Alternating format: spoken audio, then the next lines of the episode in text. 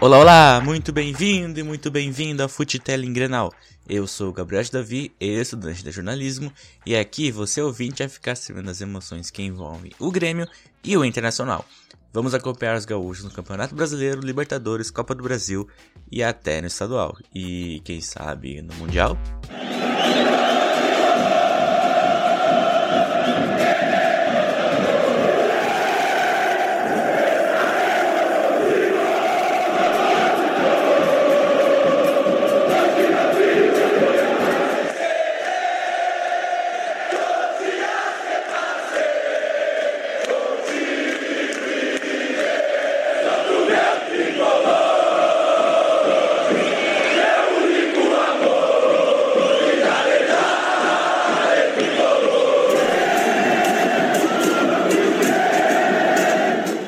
Futelling Grenal. Primeiras notícias sobre o tricolor gaúcho. De depois da derrota contra a Universidade Católica, alguns torcedores foram na arena protestar e Romildo e Renato convocaram uma coletiva para acalmar um pouco os ânimos. Vamos ver o que o Renato falou na oportunidade. Boa tarde a todos. Eu acho que quem trabalha no, no futebol ele tem que estar preparado para tudo, inclusive para as críticas. Agora, vejamos, o presidente foi muito feliz no momento que ele falou que nós estamos em transição, e estamos mesmo. É, às vezes as pessoas não, não, não, não pensam, antes de falar, nos problemas que o clube está vivendo. Por exemplo, nós temos sete, oito jogadores importantíssimos no departamento médico. Temos aí vários jogadores chegando de outros clubes, até se entrosarem, até o treinador ter todo mundo em mãos para poder colocar em campo o que há de melhor, é uma diferença muito grande. Nós estamos aí com um monte de garotos vindo da, da base, que tem nos ajudado bastante. Agora, uma coisa é o Grêmio jogar é, do jeito que sempre jogou, é, da maneira que a equipe sempre foi vencedora. Outra coisa é você mudar a equipe a cada partida com vários jogadores. Então, é, fica muito difícil você ter praticamente 80%, 90% da tua equipe no, no departamento médico. Então é uma responsabilidade muito grande, às vezes, principalmente se tratando de, de Libertadores, passar essa responsabilidade para a garotada. E mesmo com jogadores experientes jogando, é, o entrosamento ele é totalmente diferente. Então o que o torcedor precisa é, é ter um pouco mais de paciência, um pouco mais de calma com todo mundo, porque infelizmente, infelizmente, nós somos culpados aqui dentro do, do, do clube, porque nós viciamos o nosso torcedor a vencer todos os jogos. Então, quando eu falo as coisas para o torcedor ter calma, é justamente por isso. É, é, como que você vai colocar em dúvida um trabalho de quatro anos, um trabalho de todos os departamentos, é, onde o clube conseguiu vários títulos, e de repente, por nós não estarmos, veja bem, isso coloquei inclusive ontem para o presidente. Vamos falar que o, o momento do Grêmio ele não é bom, mas não vamos colocar que o momento do Grêmio é péssimo vamos colocar que o trabalho, no momento, com os resultados, ele se torna assim mais ou menos. Nós sabemos que a gente precisa melhorar. Mas aquilo que eu falei, em primeiro lugar, vamos tentar recuperar todos os jogadores, entrosar os jogadores que estão chegando e recuperar os jogadores que estão no departamento médico, que o nosso grupo ele é muito bom, ele é muito forte, desde que todos os soldados estejam prontos para as batalhas. Muito bem, o Renato foi mantido no cargo, né? Ao contrário do que alguns torcedores estavam pedindo bastante nas redes sociais. E o diretor, mas quem rodou foi o diretor executivo Klaus Câmara. E o tricolor encontrou uma solução caseira para a gestão do futebol. O cargo de executivo será absorvido e terá funções divididas entre o gerente administrativo Marcelo Rudolph e o vice de futebol Paulo luz, uma boa notícia administrativa aí, ao contrário dessas demissões e da pressão no Renato, foi a quitação dos pagamentos parcelados durante a pandemia do Covid-19. Pelo acordo, os profissionais abriram mão de 15% dos vencimentos nos meses de maio, junho e julho, além dos direitos de imagem de agosto. Assim, o clube fica em dia com os pagamentos que seriam diluídos entre janeiro de 21 e dezembro de 22, conforme foi divulgado pelo Grêmio. Então, eu tinha trazido aqui já alguns episódios atrás que o Grêmio ia manter.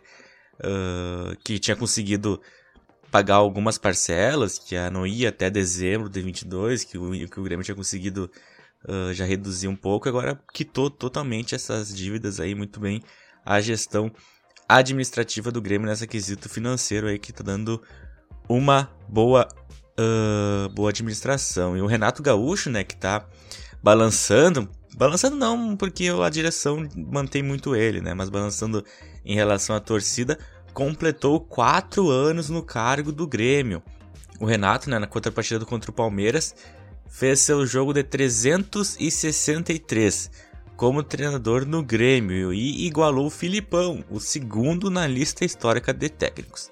Na atual passagem, né, de 2016 até 2020, são 259 partidas. O Museu do Clube fez uma recontagem nos últimos dias e coloca o Oswaldo Rola, o Foguinho, no topo com 383. Então falta 20 jogos aí para o Renato ser o, o, treinador com mais jogos uh, na, na frente do Grêmio, né? Creio que até o final da temporada acho que ele consegue, consegue, né? O Brasileirão está na 11 se ele terminar o Brasileiro, ele se torna o treinador com mais jogos pelo Grêmio. Nos últimos quatro anos, né? O Renato tem, uh, uh, além dos 259 partidas, 136 vitórias, 68 empates e 55 derrotas, além de sete títulos, né? Copa do Brasil, Libertadores, Recopa Sul-Americana, os Campeonatos Gaúchos de 18, 19 e 20 e, a, e uma Recopa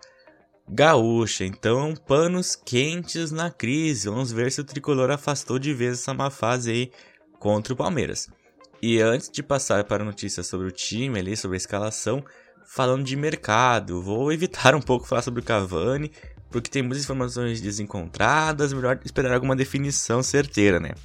O que nós temos é a data limite de 5 de outubro para ele jogar na Europa. Se não chegar até 5 de outubro, o Cavani não assinar com o Fenerbahçe, com o Barcelona, com o Atlético de Madrid, se ele não assinar até dia 5 de outubro, uh, vamos esperar e se chegar até lá, né, vamos esperar bem aí, porque o Romildo falou nessa coletiva que ele tem um acordo verbal com o Cavani que se ele não, não acertar lá, ele vai dar uma prioridade pro Grêmio, entende? Uma prioridade entre aspas, né? Só como é que é? Conversar primeiro com o Grêmio, ver o que o Grêmio tem a oferecer.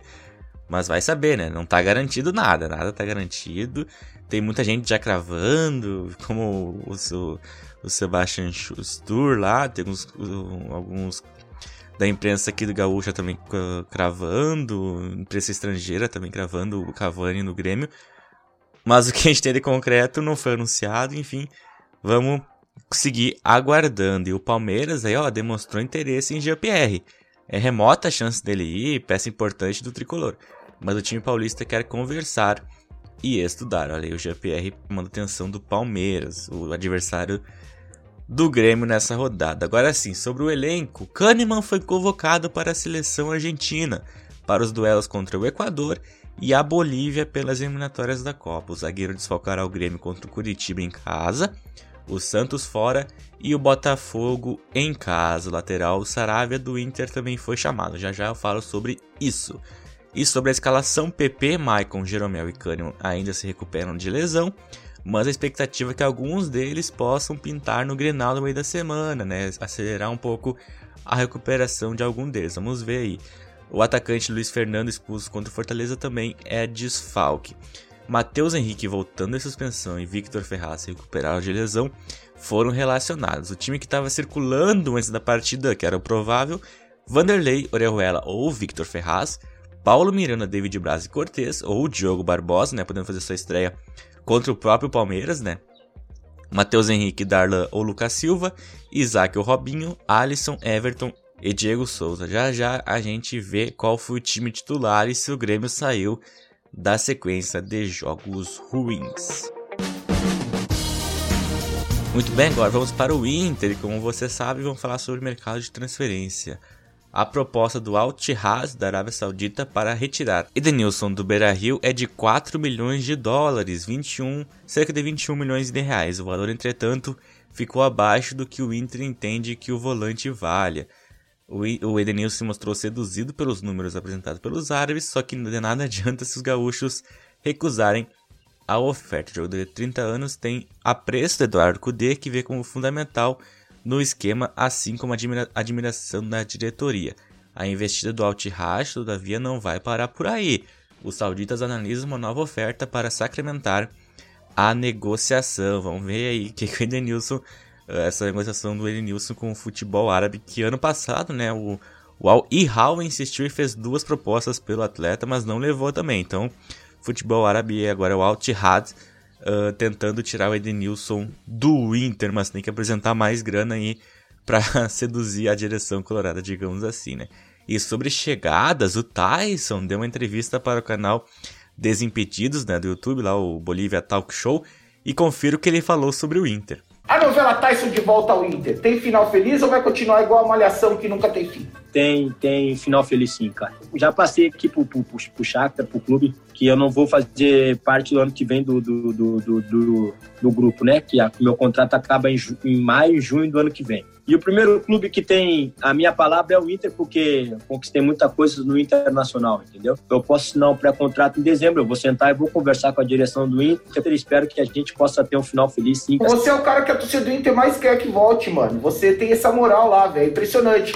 E o Kudê já te deixou doente, que ele falou que ia te deixar doente, que ia te infernizar até você voltar para casa, mano. Já, cara. Ele. A gente conversa agora, eu nem chamei ele essa semana porque ele tá pé da vida, né, cara? Porque empatou o jogo no final do jogo contra o Bahia.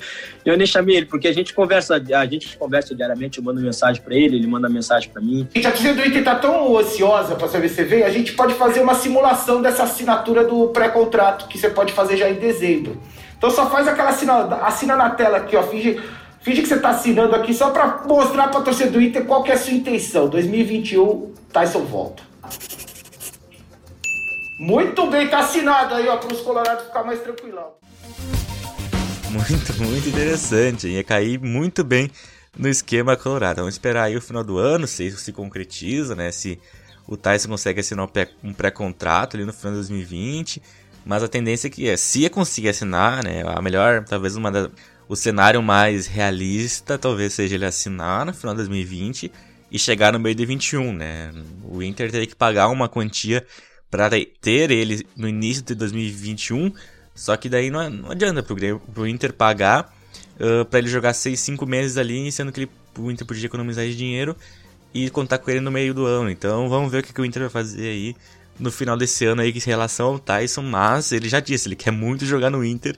E se um jogador como o Tyson quer muito jogar no teu time, tu vai ouvir que ele tem a falar, tu vai oferecer alguma proposta. Vamos ver aí o que, que vai acontecer. Algumas notícias gerais dos últimos dias. A Secretaria Nacional de Justiça concedeu cidadania brasileira ao D'Alessandro. A decisão foi publicada no Diário Oficial da última quarta-feira. A gente não deu entrada nos papéis no final de 2017. Desde então, o processo seguiu seu curso natural em ritmo vagaroso devido à complexidade dos procedimentos que envolve os governos e embaixadas dos dois países.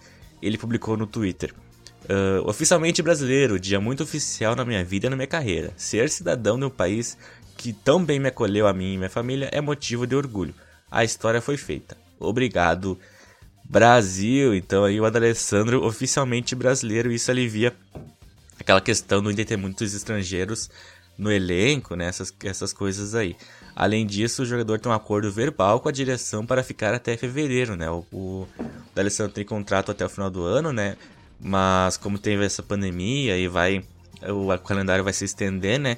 Então ele tem acordo verbal até ficar pelo menos até fevereiro. O Tyson, inclusive, nessa entrevista pro Bolívia, no Desimpedido, disse que quer jogar muito com o D'Alessandro, né? Então, quem sabe o D'Alessandro possa ficar até o final do ano que vem para jogar com o Tyson aí, os dois conversarem junto com a direção. Enfim, vamos ver o que, que vai acontecer aí, mas o Tyson pode ser uma peça aí pro D'Alessandro continuar um pouco mais no Inter. E o lateral, como eu falei antes, né, o Saravia foi convocado para a seleção argentina. Ele vai desfalcar o Inter contra o RB Bragantino fora de casa, o Atlético Paranaense em casa e o Esporte fora. Agora, sobre o duelo contra o Fortaleza pela 11 rodada, o Galhardo não viajou, sentiu uma lesão. O Cuesta e o Praxedes estavam suspensos. A tendência era que os compatriotas da Alessandro e Leandro Fernandes formasse o ataque no sábado. Camisa 10, aliás, completará seu jogo de 499 com a camisa colorada. Abel também podia pintar ali, né? Outros destaques para esse jogo é que o D iria escalar Moisés e Denilson, pois não jogam Grenal, né? No meio da semana estão suspensos. Além deles, outros titulares que podem começar é a Lomba e o Patrick, né? Diria que seria um misto com poucos titulares. Vamos para o jogo ver como o Kudê escalou a equipe.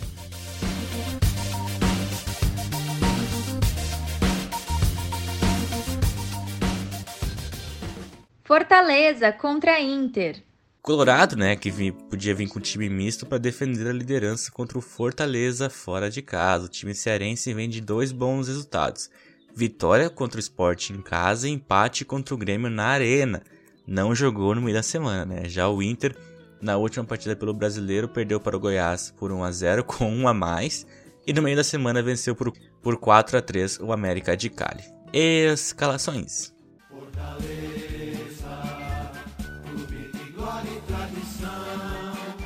Escalação do Fortaleza. Felipe Alves, Marlon, Quinteiro, Paulão e Carlinhos, Juninho, Felipe e David, Romarinho, Osvaldo e Wellington Paulista. Escalação do Inter. Lomba, Saravia, Moledo, Zé Gabriel e Moisés, Musto, Johnny, Patrick e Edenilson, Léo Ferreira e Leandro Fernandes. Muito bem. Surpresa a escalação do Léo Ferreira, né? O Léo Muchacho, o jovem da base. O Leandro Fernandes, primeira partida como titular. Vamos ver como é que foi essa dupla aí. No meio, esperança que o Edenilson apareça mais e que a zaga seja mais segura do que foi contra o América, né? E antes da bola rolar, o Fortaleza promoveu, além do minuto de silêncio em homenagem às vítimas do Covid-19, um minuto de conversa para a conscientização do setembro amarelos, a prevenção a suicídio. E bola rolando. Primeiras movimentações foram de domínio colorado, 65% de posse e algumas escapadas, mas sem muito sucesso. Apostava bastante no lado direito com Saravia, jogo ainda pegando forma, mas com o Inter melhor nos primeiros 5, 6 minutos. Só que a primeira chegada com um pouco de perigo foi do Fortaleza aos 8. Escanteio cobrado na área, o Moisés se atrapalhou o Wellington Paulista dominou na pequena área, mas o, o lateral colorado se recuperou e conseguiu cortar. Teve reclamação de pênalti, mas nada foi marcado.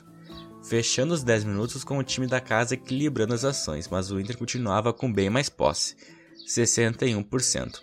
Faltava mais criação com perigo por parte do time visitante, né? O trio de meio não estava aparecendo. As tentativas mais agudas eram dos laterais para os atacantes diretos. Saravia, Juliano Fernandes, ali era onde o Inter conseguia criar alguma coisa. Um ponto positivo para o Inter era a pressão na saída de bola. O Fortaleza não estava conseguindo furar o bloqueio e rifava muito. Isso explica o domínio da posse do Inter. Aos 18, Felipe arriscou um chute de longe e levou perigo à meta colorada. O Inter, como eu falei, tinha a bola, mas o Fortaleza tinha as duas melhores chances até esse momento.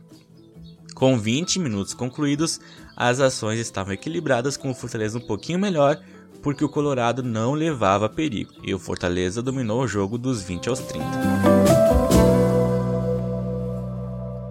Aos 23, bola do Edenilson para Leandro Fernandes, que dominou de frente para Paulão, desenhou e chutou com muito perigo.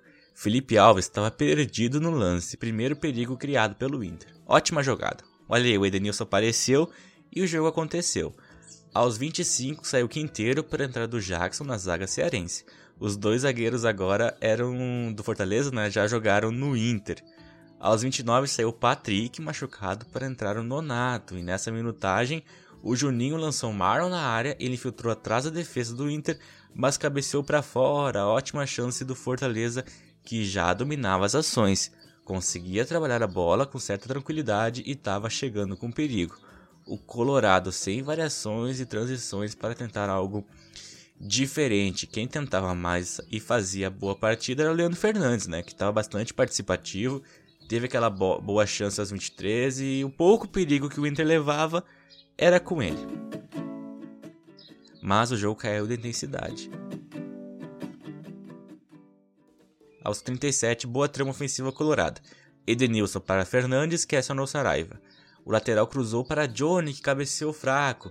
Foi o que falei, meu. O Edenilson aparece e o jogo acontece. Porém, aparecia muito pouco. Muito pouco mesmo. O jogo ficou muito perdigão no meio, entre os 30 e os 40. O Inter teve essa chance com o Johnny, mas foi só, já o Fortaleza recuava bastante esperando o time visitante. O jogo caiu bastante de rendimento e produtividade. Ainda teve uma chancezinha com o Léo Ferreira, que ele recebeu sozinho entre os zagueiros. Cruzamento de Moisés, a cabeça saiu errada para fora. Aos 46, o Johnny sentiu ali uma lesão e podia sair no intervalo. Fim de primeiro tempo, 0 a 0. O primeiro tempo, em resumo, foi marcado por o primeiro tempo começou agitado, o Inter pressionando em cima, tentando encontrar algum espaço, mas sem sucesso. Depois dos 15 minutos, o Fortaleza equilibrou as ações, construiu algumas oportunidades, porém sem perigo também. Depois dos 30, a partida caiu de intensidade e foi se arrastando até o final. Leandro Fernandes foi muito bem, bastante participativo, mas o meio tem que aparecer mais. Quando o Edenilson aparece, o jogo flui, porém ele estava muito apagado, mesmo com o Johnny e o Patrick depois do Nonato, né? O, o, a trinca ali atrás do ataque não não apareceu nesse primeiro tempo aí. Para o segundo tempo, penso que o D'Alessandro ali, se ele entrasse no lugar do Johnny, seria uma boa para o Inter ter meio campo e criar mais. E foi o que o Kudê fez no intervalo. Tirou o Johnny e botou o D'Alessandro. Vamos ver se ele conseguiu criar algo diferente.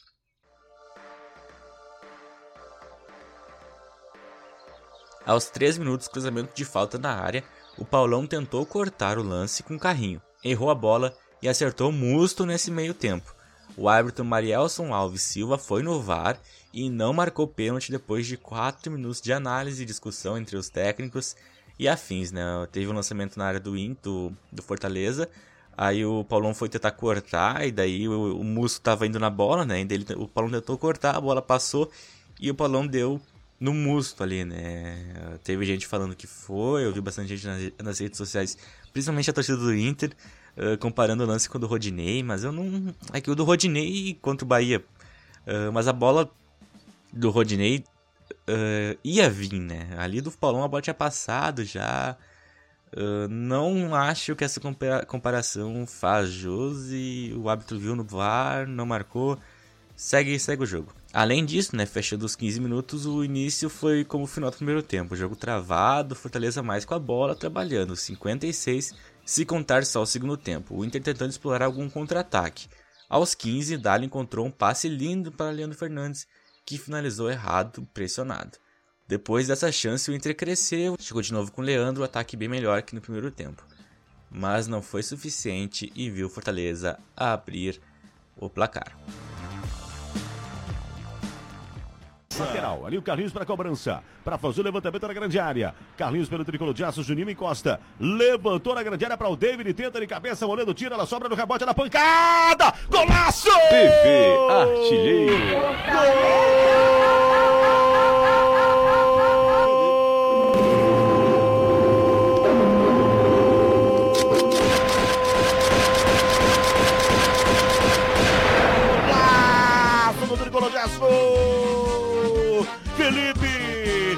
Jogada inusitada. Levantamento para a grande área. No rebote ela sobrou. Felipe tava atento, tava focado, tava ligado no jogo. Pegou de primeira. Sabe aquela história que o cara fecha o olho sem medo de ser feliz? Emendou de primeira, pegou na veia. Pega essa, goleiro que eu quero ver. Felipe aparece para soltar a bomba no talento individual, mandou lá dentro. Pode comemorar. Abraçado, comemorado, festejado, Felipe. Abre um largo sorriso. Sorriso faz a felicidade do torcedor do tricolor de aço. Pode comemorar. Um para o Leão de Aço. Zero para a equipe internacional. E que golaço com letras maiúsculas. Gol Fortaleza 1. 0 Inter no momento que o time gaúcho estava crescendo no jogo. Olha, teve muitas falhas nesse, jogo, nesse gol do Inter. Primeiro, o Fortaleza cobrou lateral. O Moledo não foi muito firme, ele deu só uma casquinha na bola, assim.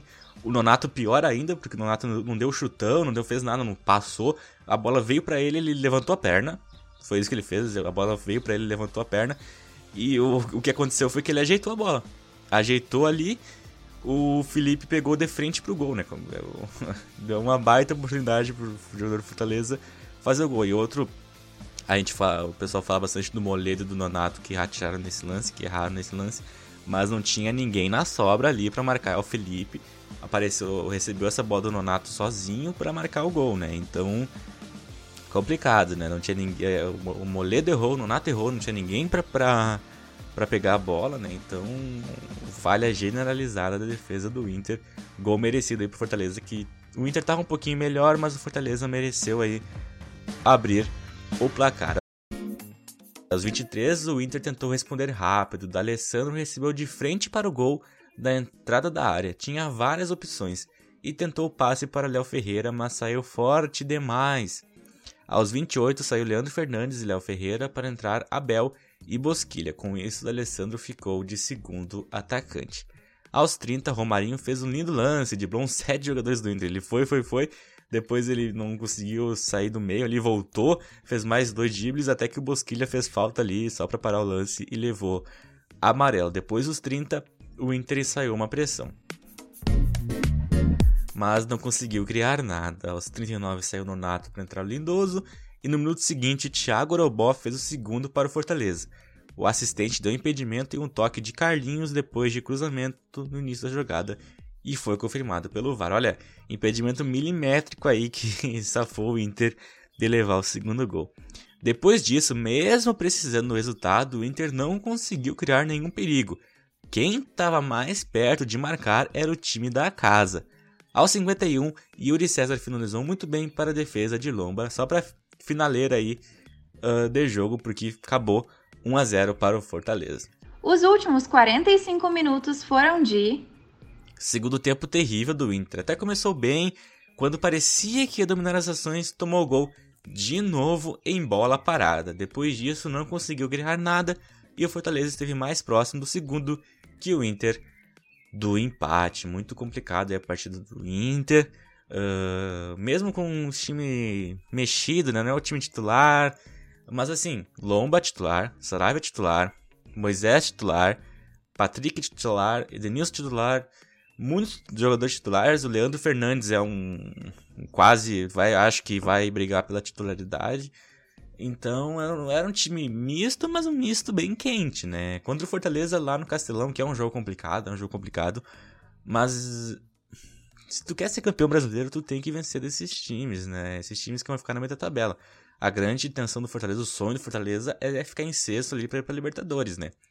Então o Inter, como já tinha perdido pro Goiás, tinha que ganhar esse jogo para sonhar com a liderança, né? Então o Inter já dormiu o sábado fora da liderança depois dessa derrota, porque o Atlético Mineiro ganhou, foi para 21, o Inter estacionou em 20 e o Atlético Mineiro tem um jogo a menos complicado, né? O Kudê até falou depois do jogo que o elenco do Inter é curto, que realmente é, meu. É, eu, colocar o Léo Ferreira ali, não tô questionando o Kudê botar o Léo Ferreira, é só uma constatação que colocar o Léo Ferreira num jogo complicado contra o Fortaleza fora de casa uh, não é o, o, o, movimento ideal, né? O movimento ideal é botar ele num jogo que, se fosse no Beira Rio, por exemplo, que o Inter não viesse de derrota contra o Goiás, sabe?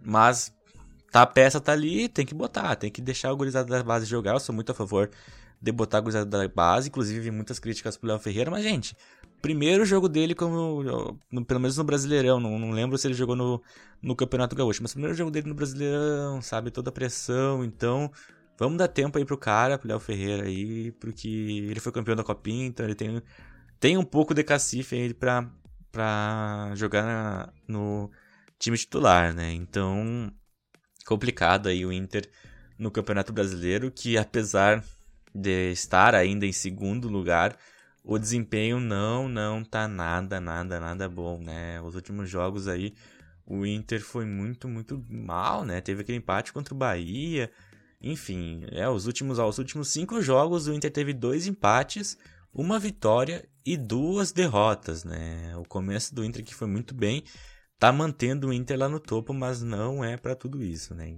E o Inter aí, eu tô gravando esse esse programa antes do jogo do Vasco contra o Curitiba, que vai ser às 4 horas que foi, né? Às 4 horas do domingo.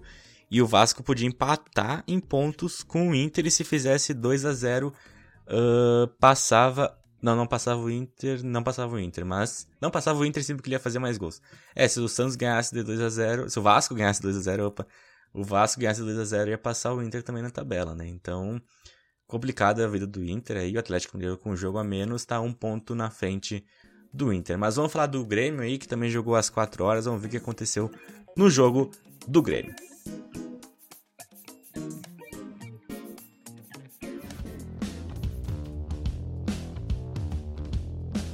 Grêmio e Palmeiras. O tricolor está em busca de recuperação contra o único invicto na competição, mas o Palmeiras tentava compensar fora de casa os pontos que deixou de ganhar na última rodada em casa quando se deu empate ao esporte, mas venceu no meio da semana o Bolívar por 2 a 1 na Libertadores.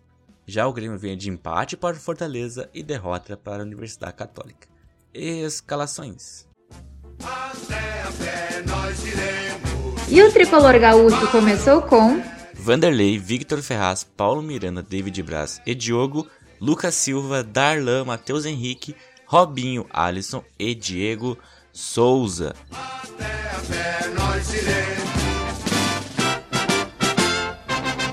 Quando surge ao viver de imponente no gramado. Escalação do Palmeiras. O Everton, Marcos Rocha, Felipe Melo, Gustavo Gomes, Evinha, Ramires, Danilo e Gabriel Menino, Rafael Veiga, Rony e William. Da partida, transformando a lealdade em padrão. Sabe sempre levar de vencido e mostrar que de fato é campeão. Muito bem, algumas mudanças no Grêmio, né? Começar pelas laterais, a estreia do Diogo Barbosa, né? E a volta do Victor Ferraz. E no meio uma trinca de volantes, Lucas Silva, Darlan e Matheus Henrique. Vamos ver como é que o Robinho e o Alisson se posicionaram durante a partida uh, com essa escalação. Vamos ouvir aí o que o Guilherme Dutra comentou no nosso grupo de torcedores do WhatsApp. Uh, expectativa para o jogo de hoje está bem baixa pelo desempenho do time. Uh, não sei se vai ter tempo de muita mudança. Pelo menos espero uma mudança de postura, um time um pouco mais combativo. Mas vai ser um jogo bem complicado. Pontuar é muito importante, mas talvez mais que pontuar, uma mudança de postura que indique uma melhora. Claro que atualmente, pelo estágio que o time vem jogando, esperar que o time jogue um futebol muito bom hoje é, é bem pouco provável, mas uma mudança de postura já, já seria um bom indicativo. Sobre o time, interessante a entrada do Diogo Barbosa, o Grêmio pagou um bom valor nele e não tinha nem estreado ainda. Cortez vem muito mal. Uh, nem contando a parte de ataque, que é uma coisa que ele não tem muito forte, mas a defesa, pelo menos, que ele, ele combatia relativamente bem antes, nem isso, tem falhado bastante, dado bastante espaço, principalmente naquele primeiro gol do jogo de quarta-feira. Então vamos ansioso para ver o Diego Barbosa jogar.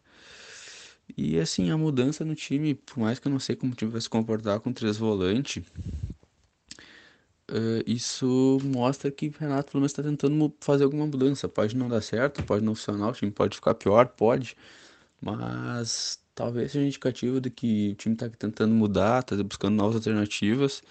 O Robinho talvez dê um, uma- um toque um pouco interessante a mais, um toque a mais interessante no jogo. E é isso, dependendo como é que tiver o time, tem opções interessantes, Guilherme Azevedo, Ferreira, para entrar no jogo. O Vitor Ferraz agora deu ela para ter um time mais com- tentar ter um pouco mais a bola, provavelmente construir mais jogo. E vamos, mas pelo menos parece que o time deu uma mexida. Vamos ver se a postura muda também. Bola rolando. E primeiras movimentações com o Grêmio agressivo, pareceu mudar o anímico os últimos dias aí. Vamos ver. Gostei muito dos primeiros 5 minutos do tricolor. O Robinho aparecendo bastante, o Matheus estava um pouco à frente na trinca de volantes. Mas estava diferente o desenho do Grêmio, estava no 4-2-3-1. E o Diego Souza voltando um pouco mais, não tão enfiado como nos últimos jogos. Fechando os 10 minutos, o Grêmio tendo 70% de posse de bola. E ela era ofensiva, tricolor no ataque. Mesmo assim, ainda não tinha nenhuma chance de perigo, tanto para o Grêmio, como, pior ainda, né, pro Palmeiras. Mas o time paulista conseguiu equilibrar as ações. A primeira finalização foi aos 14. Lucas Silva cobrou falta direto de longe.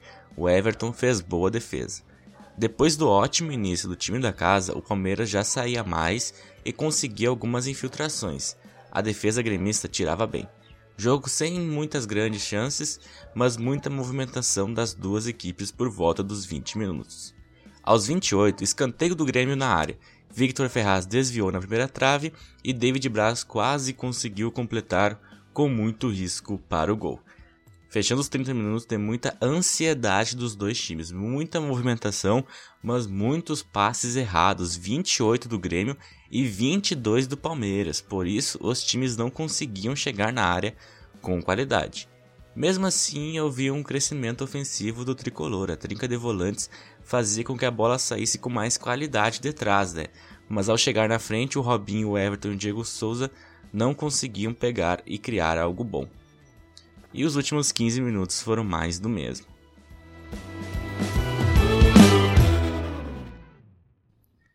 Aos 38, a melhor chance do primeiro tempo, talvez a primeira com o perigo. Cruzamento de Victor Ferraz, Diego Souza escorou para Alisson, que sozinho dominou e chutou. A defesa palmeirense chegou a tempo para desviar para escanteio. O time paulista é um time muito complicado, faz jus à quantidade de empates que tem. Fica ali, não sai muito, consegue cortar as ações adversárias e se mantém nisso por muito tempo. Bora para o resumo do primeiro tempo. Bom, jogo de meio campo, né? Até teve mais movimentações ofensivas que pensei que teria. O Tricolor melhorou em relação às últimas partidas. O problema é que o Palmeiras é um time muito chato.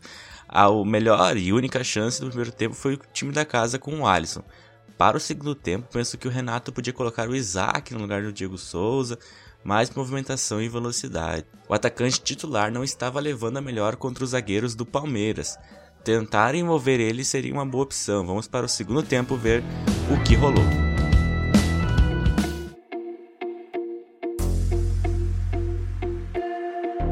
Segundo tempo. E começo do segundo tempo como terminou o primeiro, mas com as ações bem mais equilibradas. Jogo quase que exclusivamente no meio campo.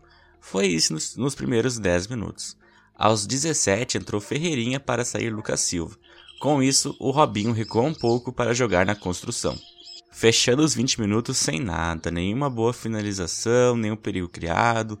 O Grêmio um pouco mais com a bola, mas isso não significava muito. E aos 21, o primeiro perigo criado do segundo tempo. Bruno Henrique foi avançando e chutou perto do gol.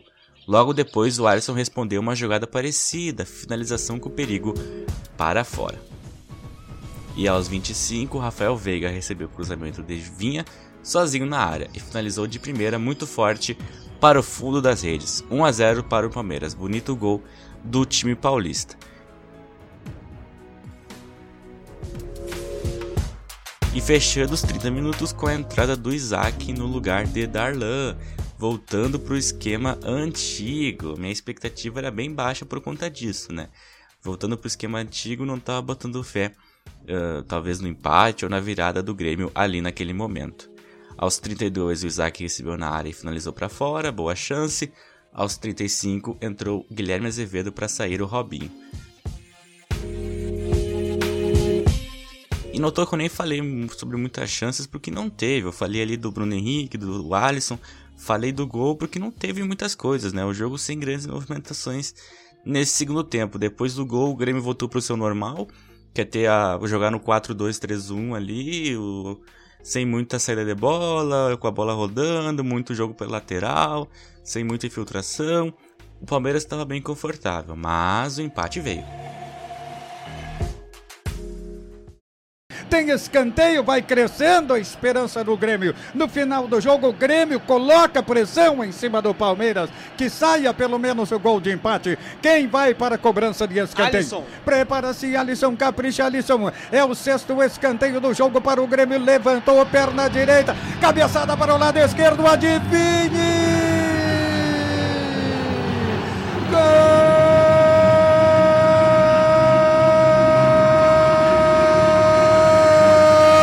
Grêmio Ferreirinha, homem da 47, bola levantada na boca do gol, surge Ferreira de cabeça, desvia para o lado esquerdo de Everton, a gorduchinha entre estufa os cordais da cidadela Alviverde, a rede ainda está balançando, balançando, dos males o menor, empata o Grêmio, e agora vem comigo, as bandeiras tricolores estão tremulando, tremulando, tremulando, torcedor do Brasil, lá Tá no placar. Um para o Grêmio, um para o Palmeiras. Fim de jogo. Empatezinho na arena. Os últimos 45 minutos foram de. Teve pouco jogo na segunda etapa. A partida foi muito no meio-campo, poucas infiltrações dos dois times. Aos 25, o Palmeiras abriu o placar, depois o Renato voltou a equipe para o esquema antigo e os velhos problemas apareceram. Até que numa bola parada, o tricolor conseguiu o um empate. Teve uma finalização certa para cada lado, um a um no placar. Muito bem, você ouviu a narração do Haroldo de Souza, da Rádio Grenal, para o gol do Grêmio, gol de empate do Ferreirinha e o grande Haroldo de Souza. E a narração do gol do Fortaleza, que eu também botei aqui no Futelling de hoje, foi do Irismar França, da rádio Cidade AM 860, lá de Fortaleza, no Ceará. A opinião da torcida foi. Uh, sobre o jogo, uh, tecnicamente foi ruim, não esperava muito assim, muitas, muito jogo com muitas emoções, muitos ataques. Uh, mas no meio do tempo o Grêmio deu uma ligeira melhora, conseguiu criar um pouco mais, assim, nada muito. Teve uma chance com o Alisson, mais algumas jogadas que eram faltas perto da, perto da área. Uh, que faltava um pouco uma jogada mais aguda. Teve um pouco mais de. conseguiu um pouco mais de combate, mas nada muito assim. Depois, no segundo tempo, o time parece que não conseguiu crescer mais. O Palmeiras teve o gol ali, o cara apareceu sozinho na área. O resultado conseguiu um empate no finalzinho, jogada do do Ferreira. Desse lance de cavalo escanteio a, até o gol. Mas, apesar de não ter a melhor, ainda fica meio nítido que falta ainda é mecanismo de jogo, jogadas. É muito jogar a bola pro lado e tentar fazer um cruzamento. Não sei se o time consegue crescer muito mais além disso. Claro, tem os desfalques. Mas pontuar contra o Palmeiras, que está brigando na parte de cima, é importante, por mais que o jogo seja em casa. E agora é preparar o time para o Grenal. O time vai mais focado ainda por causa da zaga. E ver o que acontece. Provavelmente o Grenal vai definir algumas coisas importantes do Grêmio, dependendo do resultado. Seja a continuidade do trabalho ou, ou uma mudança na comissão técnica. Talvez até passando no Renato, mas isso depende muito, acho que, de como for o jogo. Não é nem tanto perder ou ganhar, mas dependendo da atuação. Mas vamos ver. Agora preparar o time, talvez GPR voltando. A PP também. Cânimo seria muito importante que voltasse para para dar uma força para a zaga, mas vamos aguardar. Bom, em relação à partida de hoje, eu não fiquei muito feliz pelo resultado, assim, claro que o Grêmio buscou um empate no final e isso deixou um pouco mais feliz, assim, né? Pelo fato de não perder mais uma partida em casa. Mas é um resultado que repete, né? O que a gente já vem tendo antes, né? Aquela empatite, né? Mais um empate pro campeonato, colecionando empates. E num jogo que possivelmente o Grêmio poderia até ter ganhado, né? Porque começou bem assim a partida, né? Fez ameaçou um pouco o Palmeiras até no primeiro tempo, não muito, mas já é um início, né? Para um time que não chutou nenhuma bola no gol no jogo passado, uh, mudar o esquema, né? Já, já mostra um pouco de flexibilidade, assim, né? Coisa que antes não vinha acontecendo, porque ele mudou o, o estilo de jogo, assim, né? Colocou três volantes, trocou os, os laterais, assim, né? Deu chance para o Diogo Barbosa, ele entrou bem, gostei do futebol dele e também o Victor Ferraz voltou muito bem na posição dele. Mas faltaram algumas coisas assim que eu ainda senti que é dessa má fase, assim, né? De não conseguir tocar a bola no meio campo e de não ser ameaçador o suficiente, de não conseguir fazer uma jogada mais forte ali que bote um pouco mais de medo no adversário e que porque senão uh, sempre vai ficar nessa mesmice, assim, de tentar, tentar buscar o gol numa jogada muito manjada ou vai acabar tomando o gol, né, numa jogada simples, como foi o caso que o Palmeiras, né, cruzou a bola, o cara entrou rasgando no meio da área e fez, né? E esse é um dos outros problemas do Grêmio. O Grêmio não sabe sair perdendo. Toma um gol e morre assim o futebol, né? O que ainda poderia ser promissor para o Grêmio fazer um gol antes do Palmeiras fazer o dele, depois que o Palmeiras fez o dele, assim, não, não teve mais jogo, né? O, O, o Grêmio tentava, assim, tocar a bola, mas não conseguia chegar lá e era muito difícil, assim. E aí o Ferreirinha fez uma boa jogada pelo lado esquerdo, arrumou o escanteio e conseguiu fazer um gol, assim. Esse foi um lance até bem importante, né, considerando que o Ferreira é um jogador aí que tem bastante potencial, né, pelo lado esquerdo. Pode vir aí a dar uma dinâmica melhor para essa posição, já que a gente perdeu o Everton e agora estava sem o PP e o Everton que chegou do São Paulo, né? Então é um jogador ali que tem que ganhar mais oportunidades, tem um potencial muito bom nesses dribles, assim, nessas jogadas mais ofensivas e hoje ele fez um gol de cabeça, né? O que também dá um ânimo para ele ganhar mais espaço, assim, ganhar mais vontade para o jogo. E mas fora isso, o, o time tem que melhorar no geral. Ainda está faltando muita coisa assim para o Grêmio voltar a jogar um bom futebol e tentar assim peitar os outros times e vamos ver agora como é que vai ser no Grenal, né? Muito bem, você ouviu a opinião dos torcedores para esse empate entre Grêmio e Palmeiras, né? O Grêmio agora com esse empate subiu um pouco na tabela. Eu tô gravando esse, esse programa antes da finalização do jogo do Botafogo, que pode empatar em pontos com o Grêmio. E uh, do final do jogo do Botafogo, né? E do final do jogo do Sport contra o Fluminense. O Sport pode passar o Grêmio. Agora, quando eu, tô, quando eu estou gravando, o Grêmio está em 11 com 13 pontos. E o Grêmio está a 4 pontos do G6 e a 5 uh, pontos do G4, né? E tá a 8 pontos do líder Atlético Mineiro, né? Dentro das circunstâncias. É que o Palmeiras é um time muito, muito chato. Eu até falei com o pessoal no grupo de torcedores do Grêmio ali. O Palmeiras pode enfrentar o Bayern, levar 8 gols, que vai fazer esse joguinho aí chato e que. E pressionando ali, pressionando aqui, segura o jogo. E é muito constante o time. Uma virtude, agora elogiando um pouco o time do Palmeiras, é que não se abala. Joga naquilo, não tem variação. Tomou, fez o gol, continuou na mesma ali, entende? É um time que não se abala quando tá com a vitória nem quando tá com a derrota. Talvez por isso que tenha tanto empate, porque consegue, consegue o, o gol e não muda a característica, daí leva o empate, ou quando sai perdendo não muda também e consegue a virada, enfim, o time do Palmeiras é um time bem emblemático aí na disputa do Campeonato Brasileiro, né? Dentro das circunstâncias não foi um bom resultado pro Grêmio, que precisava vencer, né? Precisava dar essa resposta pro torcedor depois do jogo contra a Católica ali, que foi muito, muito ruim. E o Grêmio, querendo ou não, agora tá com sete, duas vitórias, sete empates e uma derrota. Campanha bem, bem irregular aí do time do Grêmio, né? Décimo primeiro colocado na competição, como eu falei antes. Então, bem complicado aí a vida do tricolor gaúcho. Esse resultado foi bom para o Inter, né? Que o Inter já tinha perdido a, a liderança ontem para o Atlético Mineiro, né? Tá um ponto atrás do Atlético Mineiro, sendo que o Galo tem um jogo a menos. E tava vendo o Palmeiras empatar em pontos com o Inter. Só tava atrás aí nos critérios, tudo, né? Porque o Palmeiras tem teria uma vitória a menos que o Inter.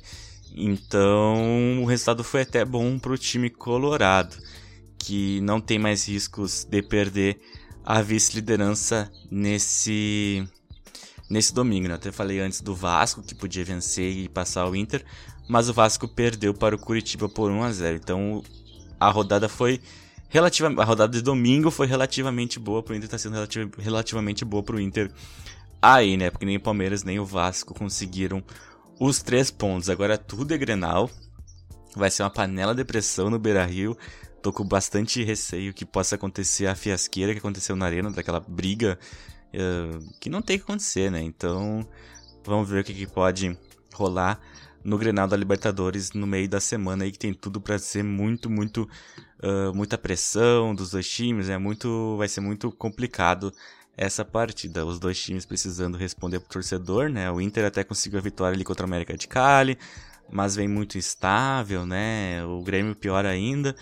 Então vamos ver aí, vamos ver o que pode acontecer até quarta-feira, que a gente sabe como é que funciona o Grenal. É um uh, é um campeonato à parte, mas muito bem, fecho aqui o Footelling número 10, falando sobre essa 11 primeira rodada do Campeonato Brasileiro, que não foi nada boa para a dupla Grenal, né?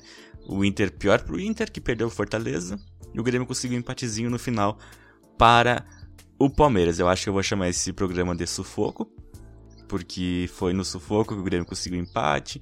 O Inter nem teve um sufoco lá em Fortaleza, levou o gol, mas tá sufocado. Na... Os dois times vão chegar no Grenal sufocados. Então, vamos ver o que, que pode acontecer. Tem até. Uh, hoje é domingo, ainda tem segunda, terça e quarta pro jogo da Libertadores. Só passando o serviço do jogo, que deixa eu pegar aqui a tabela pra ver. Passar certinho para vocês o serviço do jogo aqui.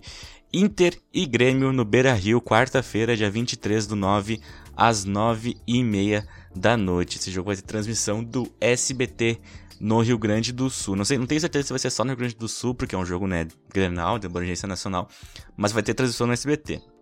Uh, o, o, grupo do, da Libertadores tem o Inter com 7 e o Grêmio com 4. Então, esse jogo aí, como eu falei antes, vai ser uma panela depressão. Mas me despeço por aqui.